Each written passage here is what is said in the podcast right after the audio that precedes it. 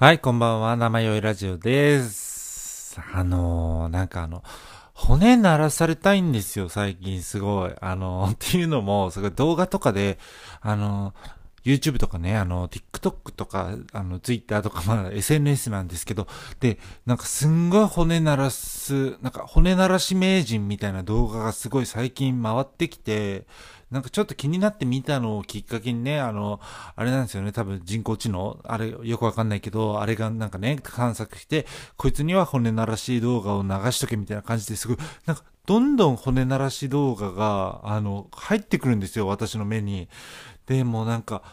ほんと気になっちゃって、なんか、まあ腰の骨をね、こう、グイッと、バキバキバキみたいな鳴らすのももちろんのこと、なんかすごいじゃないですか。人間ってこんなとこのなんか骨もなんのみたいなね、ところまで鳴らすんですよ。あの名人たちは。なんかあの、顔とかを、ね、顔とかに本当なんか全体重をかけるというか、なんか、いきますよ。いきますよ。はい。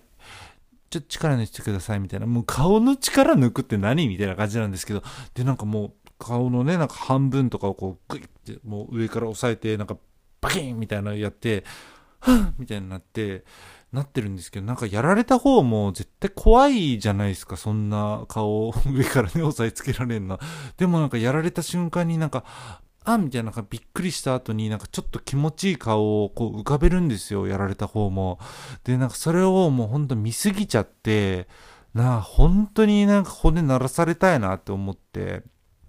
なんか、なんか気持ちいいのかなって思っちゃうんですよ。いやもうなんか顔の骨鳴らすとかどこ鳴らしてんのかもちょっとわかんないんですけど、なんかまああの快感はね、ちょっとわかるなって思うんですよね。っていうのも、あの、まあ昔からこう骨鳴らしてもらうのはまあ好きだっていうのはあるんですけど、あの親戚のね、おばさんがなんかそういうスポーツとかに精通、まあ精通まではしてないのかな。なんかそういうね、結構体育会系な感じで、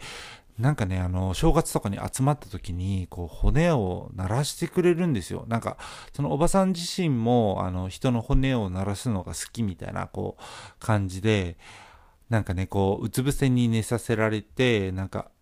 こうね、顔の前でこう手を組んでると、あそこじゃならないから、つってこう手を下ろされて、なんかこう、力をね、完全に抜いた状態で、上からこう背骨あたり、背中をこう、ポンって押してもらうと、なんか、バキン、バキンっていう感じで、なんか上からこう徐々にね、ボン、ボン、ボンってこう鳴らしてってくれるんですよ。でもそれがなんか何とも言えない気持ちさっていうのを、もうあれか、いつなんだろうな、当時も、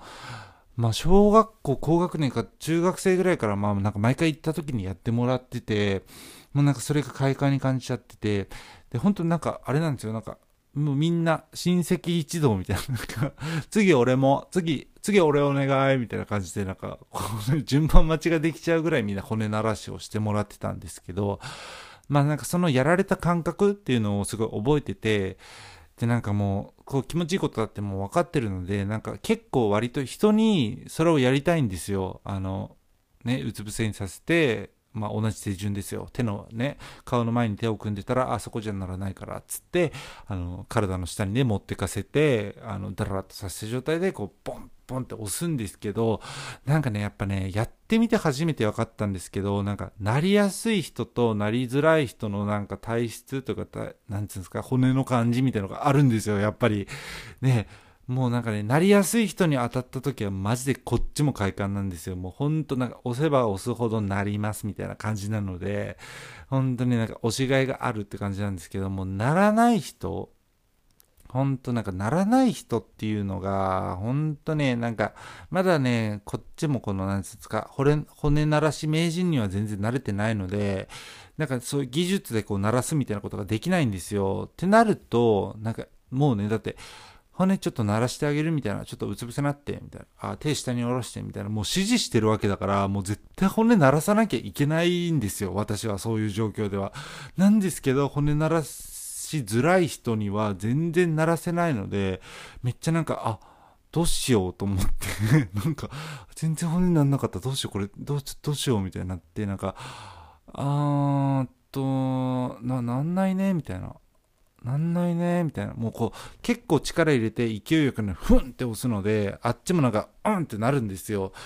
うんってなったゾーンじゃないですか、骨が鳴らないと。なんでなんかあっちも、え？みたいな。なんか全然なんないけどみたいな感じになって、ほんと気まずくなるのがほんと悲しくて、もう最近はあんまりやらないようにしてますね。なんかやるとしてもちょっとマッサージさせてくださいみたいな。マッサージの延長で骨、なんかちょっと都合も良ければ骨も鳴らしますよみたいなね。本当になんかキモい導入をしてから骨鳴らしに入るわけなんですけど、だからまあなんか鳴らされたいっていう願望もあるんですけど、そういう動画を見てて、こう、こんな上手に骨を鳴らせる人に、私もなってみたいっていう、もうなんか両者ですよね。だからもうなんかやられる方やる方、どっちにもなりたいっていう感情がね、湧いてるので、どんどんハマってますね。本当に。弟子入りしようかな、あの、ああいう人たちにね。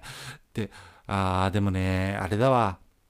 骨鳴らすの、鳴らされるのすごい好きって言ってますけど、なんかね、一回ね、なんかこう、いい感じの人に、こうなんか手握られるみたいな、手繋ぐみたいな、イチャ、イチャイチャみたいなのがちょっとあったんですけど、なんか、なんかその延長線で、なんかいきなりこの、第一、第二関節っていうんですか？このね、指のところをなんかいきなりグッて曲げられて、なんかバキッて鳴らされたんですよ。なんか結構な強さでバーンって鳴らされて、バキッってなったんですけど、え、何？みたいな。なんか、え、何？ってなって。で、多分あっちも骨鳴らすの好きなね、方だと思うんですけど、まあ私はなんかやっぱりそういう、なんていうんですか、指とか、その部分的なね、骨鳴らすのは結構嫌いなんですよ。なんか、いや、まあ、鳴らすのは自分ではやっちゃうんですけど、鳴らされるのが嫌いというか、普通に痛いし なんかびっくりしちゃって、え、何？って聞いちゃったんですけど、なんか、あ、ごめん、痛かった？みたいな。なんか、痛かった？みたいな感じで、なんか普通に聞いてくるんですよね。なんか、痛かっ、なんか、いや、痛いでしょみたいな。なんか、なんつうんですか、もう、だから、痛い痛いかじゃなくて、なんか、人のね、指の骨勝手に鳴らすのはどうなんですかっていうふうに思っちゃって、人の指の骨を勝手に鳴らす鳴らすような人は、私は、あんま好きくない。本当に。ここで言わせてもらうわ。私は絶対にね、そう、人の指は勝手に鳴らさないですし、人の指を鳴らされることも断固として拒否します。ここに宣言します。私の指は誰にも鳴らさせない。そし、そうだよ。もう 何の話ですか？本当に。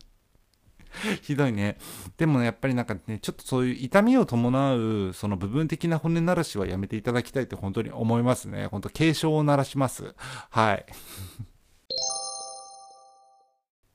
ということで今日もですね、あの、お便りがちょっと届きましたので、お便りの方をね、紹介させていただきたいと思います。本当にありがとうございます。ちょっとね、失礼しますね。じゃあ行きますよ。はい。ラジオネーム、プリティたかしさん。やすさん、こんばんは。いつも楽しくラジオを聞かせていただいています。話してるうちに何の話かわからなくなってしまうやすさんにいつも笑ってしまいます。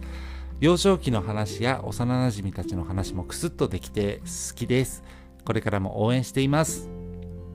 話は変わりますが北海道もマンボウがまん延防止策ですね。マンボウが適用されてしまいましたね。私はコロナウイルスが流行り始めてから登山ゴルフギターなどたくさんの趣味が増えました。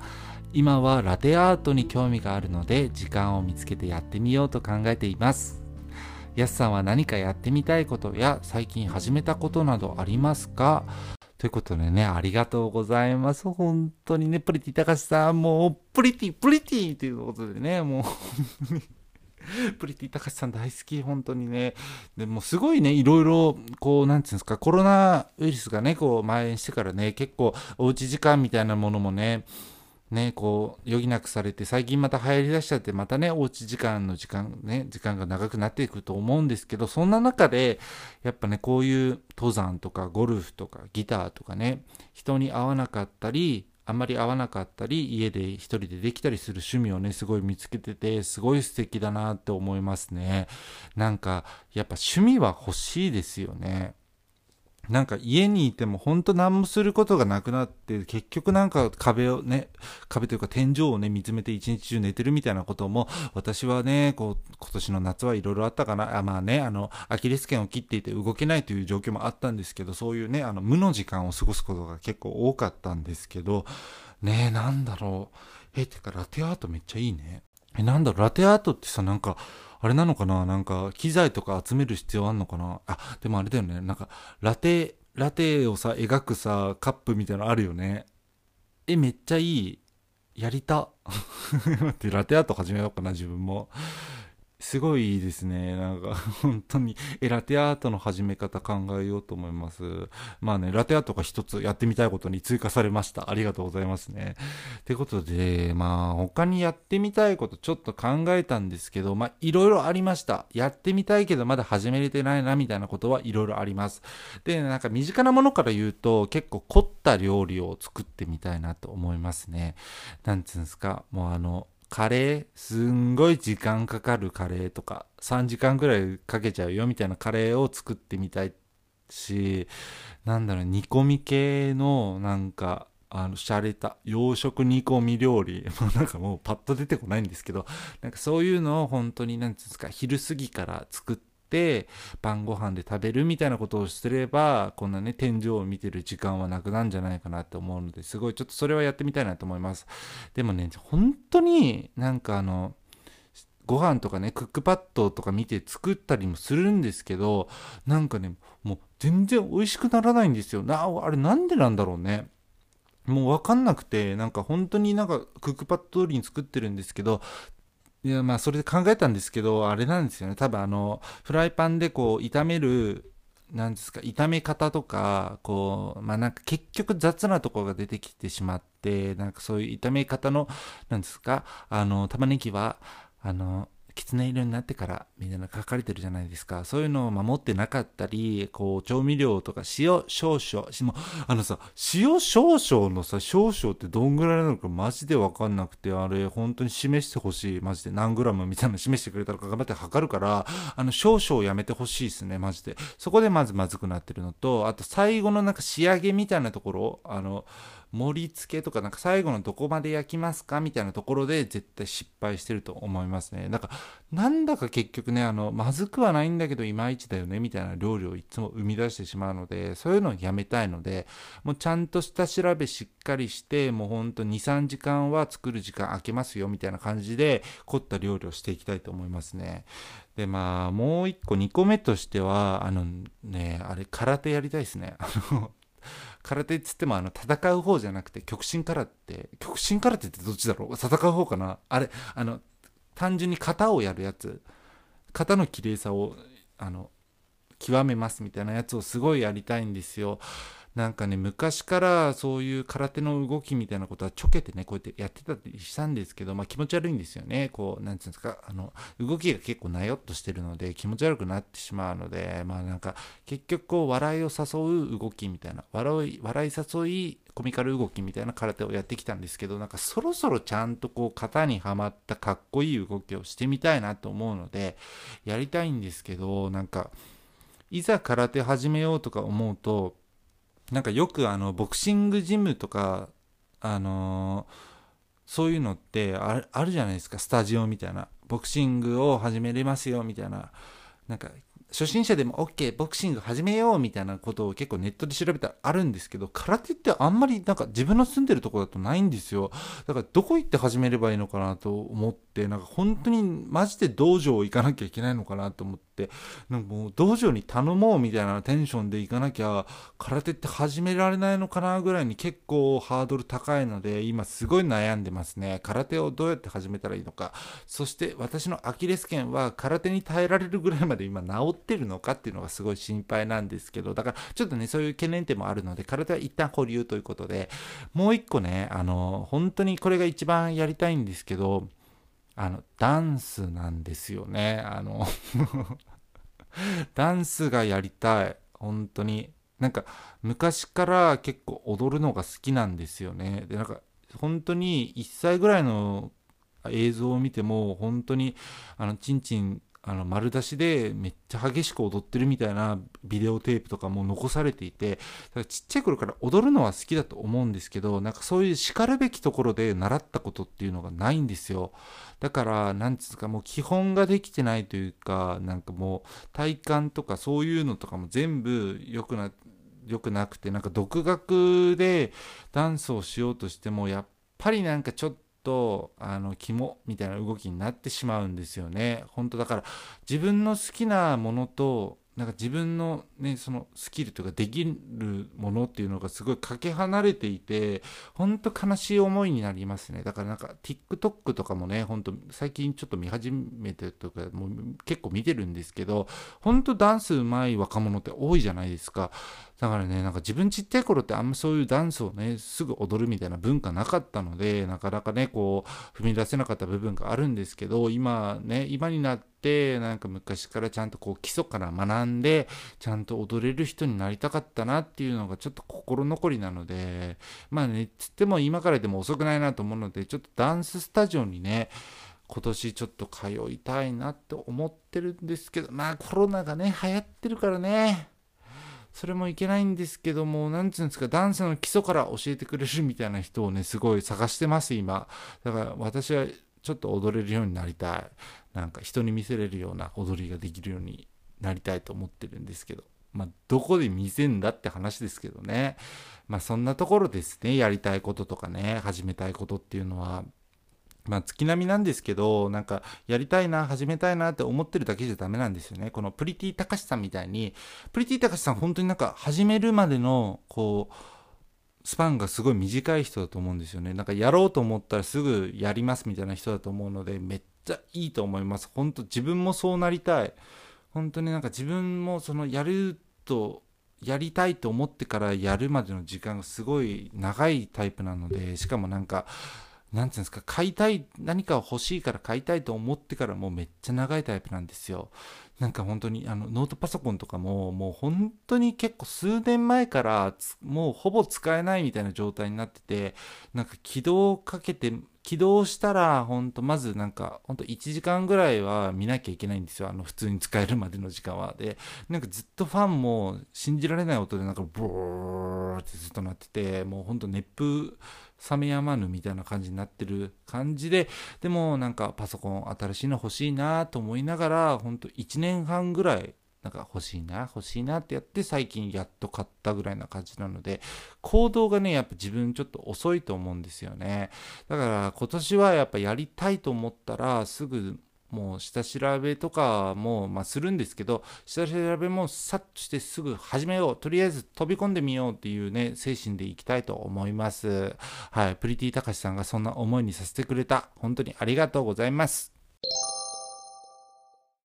そんなところでね、あの、本日は、あの、もう一通メールが届いておりましたので、そちらの方も紹介させていただきたいと思います。はい。生酔いラジオ様、平素より、大変お世話になっております。ペンネーム、イモザ、イ、あ、ごめんなさい、もう一回いきますね。ペンネーム、イモ on the rice です。なんか英語であの、インモ on the rice って書いてあるんですけど、もうこれなんか最初、うんと思って英語の名前来たなと思ったんですけども、完全にあれですよね。陰謀、陰謀オンザライスですよね。あの、陰謀がライスの上にっていうやつなんですよね。本当なんか最初本当にわかんなくて、なんかすごい変わった名前だなと思ってたんですけど、なんか、んーと思って、あの、口に出して読んでみたら、いや、もう陰謀ってなって 本当にいい名前だと思います。はい。ほんとね、インモオンザライス、米の上にインモ乗っちゃったよっていうね、ハッピーな名前でした。はい、ごめんなさい。続きいきます。最近、ヤスさんの配信を見つけまして、家族で寝る前に聞いています。妻は笑って聞いていますが、0歳の娘は険しい顔をしております。また、機材や BGM の使い方が回数をこなすごとにヤスさんの成長を感じます。はい、ありがとうございます。そうなんですよね。ちょっと、ちょっとずつね、成長してってるんですけど。はい。で、そこで質問です。やすさんの人には話したことがない、面白い、おは、恥ずかしい、おは、しょっぱいエピソードなどあったら教えてください。ということでね、ありがとうございます。なんかもうすごい嬉しいですね。なんか、あ、ちょ、最後にもう一文ありました。今度ゲストで呼んでください。ということでね、あの今度ゲストで呼んでくださいってことで、なんかこれ多分ほんと知ってる人だなと思って なんかめっちゃ考えたんですよ。だからもうそこまで考えたんですけど、あの0歳の娘がいるってことを考えて、あの2択にまで絞れています。ね、あの2択のどちらか本当に、あの分かってますからね、っていうことではい。ということでね、あの、なんか音質とかまで聞いてくださっていて、そうなんですよね。確かにあの、最初ね、なんかすんごいガッサガサな声で始めてしまったので、あの、1話がね。だからなんか、1話からエピソード1から聞いてる人は本当になんか音質で離脱してる人いたらどうしようって毎回不安になりながら思ってるんですけどまあなんかそんないい機材は使ってるわけではないんですけどなんかちょっとちょっとしたマイクみたいなのを使って最近はやってるんですけどねまあその話はどうでもいいっすね。ごめんなさい。い。や 知ってる人だな本当。絶対今度ゲストに呼びます。あの2択どっちにも連絡しますのであのちょっと待ってろよってことですいません。よろしくお願いしますね。ってことであの人には話したことがない面白い、おは恥ずかしい、おはしょっぱい話ということでね、えっ、ー、と、面白い話をしてくださいっていうのが一番難しいですね。本当にふざけんなよって話なんですけど。まあね、あの、面白い話はちょっとないんですけど、ちょっとしょっぱい話ならね、何個か人に話したことないのがあるので、ちょっと言っていきたいかなって思いますね。本当まあ、本当にしょっぱいんですけど、あの、私、あれなんですよね、あの、七夕ってあるじゃないですか。あの、あれなんだっけ、あの、彦星と織姫が出会う、あの、再会できるみたいな、天の川を越えた再会みたいなロマンチックな日があるじゃないですか。で、その日に、こう、短冊に、じゃ短冊に竹に短冊に短冊になんかこう願い事をこう結ぶと叶えいますよ、みたいなね、あの、日本、古来からある風習があると思うんですけど、私結構幼少期というか、小学校低学年ぐらいまでずっと勘違いしてまして、本当あの、クリスマスと混同してたんですよね。なんで、本当サンタさんに、あの、欲しいもの何ですか欲しいもの、これが欲しいですって、あの、よく手紙とか書いたりするじゃないですか。あれとちょっと混同してて、短冊になんか毎年、なんか何々が欲しいです、みたいなことを書いてもう吊るしてたんですよ。だからなんか、ほんと幼稚園とかに設置されてた短冊とかにもう何々のおもちゃが欲しいですとかを書いてて、本当でもなんか誰に咎められることもなかったんですよ、今まで。なんか今年も短冊にあんなね、欲しいもの書いたのに届いてないなみたいなの、毎年こう、なんか旬としてはいたんですけど、誰にもこう、あの、あの、七夕ってそういうものじゃないからって咎められることなく来ちゃってたので、本当小学校高学年でそれに気づいた時はマジで恥ずかしかったですね。なんか、もうなんか自分一人だけすごい強欲なね、人間だなって、もうだ、あれですよね、今で言うとあの、あれですよね、あの、欲しい、欲しいものリスト、アマゾンの、と同じことなんですよ。え、てか、あの、欲しいものリストって何なんですか？なんか、ちょっとだけ耳にしたことがあるんですけど、あれですよね、なんか欲しいもの、自分の欲しいものをこう登録して公開してると、なんか見ず知らずの方がいつの間にか買ってくれてますよ、やったーみたいなものですよね。え、もう待って、みたいな、もう頭が追いつかないみたいな。もうなんか、それやばくないですか？なんかどういうこと？と思って。いや、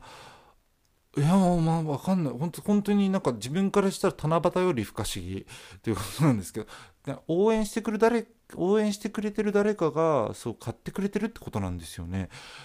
え、怖い。なんか住所とか、なんか特定されないのかなってめっちゃ怖くなりますけど、きっと大丈夫なんだろうね。あの、話それましたけど、本当七夕は、あの、皆さん違いますよ。てか、七夕って、なんでだろうねなんで願い事叶うんだろうねだってさ織姫と彦星がこう再会できたよってわけなんだよね。え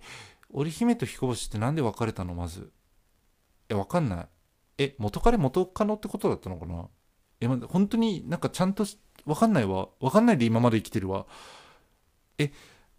じゃあ何かがきっかけでこう天の川太い川が流れてしまったってわけか？織姫と織姫と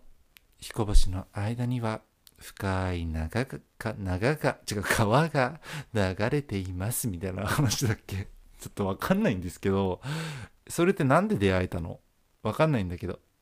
天の川どうしたの？天の川越えたの？どっちが？彦星がこう頑張って渡ったの？何？あのスイあれかな？なんかスイミングスキルが上がったってこと？え、本当にわかんない。なんで再開できたのか本当わかんなくなってきた。怖くなってきた。え、待って。ごめんなさい。一人で怖くなってる。え、しかも何て言うんですか？なんだ、え？織姫と彦星が出会えた、出会いたい、出会いたいっていう再会したい再会したいっていう願いが叶ったんだからあんたたちの願いもきっと叶うよっていうことかな。意味わかんなくない？えま本当に意味わかんない。すいません、本当に取り乱してしまって、本当七夕がわからなすぎてね、本当にパニックになってしまったんですけど、ちょっと見ました。ね、あの、すごうん、分かったような分からなかったようなって感じなんですけど、本当になんか、織姫と彦星って夫婦だったんですって。で、なんか、その夫婦で、こう楽しくハッピーハッピーになってたらしいんですけど、なんか、彦星の方がなんか働かなくなったみたいな、なんか急に紐みたいな、いや、紐じゃないのかななんか、急に怠け者みたいになり始めたので、なんか、天候、天、天候みたいな、なんか天に皇帝の皇って書いて天候がなんか、まあ、ブチ切れて、なんか、なんか、お前そんなダラダラすんだったら、なんかもう、あの、織姫に合わせねえぞ、つって、あの、天の川を、あの、返して、あの、もう離れ離れにしたんですって。で、でもなんかかわいそうだから年に一度だけ合わすことを許すよって言ったのが7月7日、あの、七夕の日っていうことが由来らしいんですけど、ね、で、そこでなんで願い事をね、するのかっていうと、なんかそういうのがね、なんかいろいろこう伝わってきまして、なんか織姫がなんかもともとこう織物とか、こう手芸とかがね、すごかったっていうのもありまして、なんかその、織物や手芸の上達を願うという意味で、こう短冊にね、あの皆様、なんかこう願いを込めるみたいな感じで、そう願いをしたのが発祥となって、皆さん、おのおののね、願いをこう、立て祀るようになったみたいなんですけど、まあ結局よくわかんなかったですね。なんかどう、え、な、な、どういうこと？っていうね、なんか、彦星彦星への制裁ですね。だから七夕は。彦星への制裁に対するなんか面会日みたいのが七夕ということでね、あの、よろしいんじゃないかと思いますね。本当にこんなものを調べさせないでくださいよ。本当に。びっくりしたわ。ってことで、あの、話は戻るんですけど、しょっぱい話ね、もう一個だけありますので、ちょっとね、あの、お話しさせていただきたいと思います。で、あの、私、なんですけどね、あの、結構身長が高いんですよ。あの、187センチあって、割と巨人なんですけど、まあ結構体ひょろひょろで、手もすごい長いんですよね、人よりはね。ってなるとちょっと問題になってくることがありまして、あの、病院とかで血を取ってもらう採血するときあるじゃないですか。で、採血してもらうときって、なんか前に看護師さんの人がこう真ん前に立って手をこう差し出して採血してもらうみたいなのがあるんですけど、なんか手出してくださいっつってこう台みたいのに置いて、で、看護師さんがその私のね、採血する場所にこうぐっと近寄ってやってくれると、もう完全に看護師さんのあのおっぱいに触れちゃう長さなんですよ、手が。で、もう一回触れちゃったことあるんですよ。ちょっとフォンって触れちゃったことがあって、なんか、あ、ごめんなさいってなりながらもう、でもごめんなさいっつったら、あの、触れましたよっていうことになるから、わってなったんですけど、なんかあっちも、なんかもう触れられたことには気づいてませんみたいな。なんか別にそのわざと触れたわけじゃないから、なんかそんな気づいてませんよみたいな目をしてくれたんですけど、なんかそれが本当に気まずくて、それ以来、あの、なんかあの採血してもらう時はこう手首をねこう内側にクッて入れるようにしてるんですよね。だか私なりのこう気遣いなんですけどまあなんかちょっと気持ち悪い形にはなってるんですけどなんかねほんとそれに気づいてくれない看護師さんがいるんですよね。なんでなんかもうあの最なんか最初こう手握って血管出してくださいみたいなことを言うじゃないですか。親指を。あの手のひらの中に入れて手を握ってくださいみたいなのあるんですけどなんかその流れだと勘違いしてなんかこう手首をねクッと返してるところになんかもう力入れなくて大丈夫ですよみたいなことを言ってくれるんですけどもうこっち手首をこうポンって返したらあなたのもう触れますよっていうね、いいんですかっていう、あの、触れてもいいですよっていうことですよってなっちゃって、もう本当に、本当別に触れたくないわけですからそうやってるんですけどもね、でもこういうね、自意識過剰なだけっていうのもあるので、本当に恥ずかしくて今まで人には言えませんでした。はい。しょっぱい話でした。はい、すいません。ということでね、今日はこう、骨鳴らしのことから、あの、お便り紹介2つもさせていただきて、本当にありがとうございます。本当、お便り来るのも毎回言ってますけど、本当に嬉しいんですよね。で、あとね、あのー、ちょっとこ最近ちょっと聞いていただける方がなんかちょっとずつ増えてきてまして、本当に嬉しいです。なんか、もう、本となんかね、本当に嬉しい、なんとも言えない気分、本当に嬉しい気分なんですけど、本当にありがとうございますって感じですね。で、あの、最近、インスタグラムとツイッターの方のも始めましたので、よろしくお願いします。えー、っと、ツイッターの方が、アットマーク生よいよいよいで始めてるのと、インスタの方が、えー、っと、生アンダーハイフン用意で始めてるので、もう一緒にしろよって話なんですけど、ごめんなさいね。なんかちょっとかぶりがあったので、こんな感じになってしまいました。はい、ちょっとそちらの方もね、あのー、確認させていただければ、こう、新エピソード公開とかもね、すぐタイムリーに分かったりするので、よろしくお願いします。で、メールの方もまだまだ募集してますので、よろしくお願いします。えっ、ー、と、メールアドレスは、namayoiyoi, アットマーク gmail.com、生よいよいよい、gmail.com です。まだまだ皆さんのメールを待ってます。よろしくお願いします。はい。ということでね、えっと、今週も頑張っていきましょう。今日はこの辺で終わらせていただきたいと思います。それでは、さよなら、さよなら、さよなら。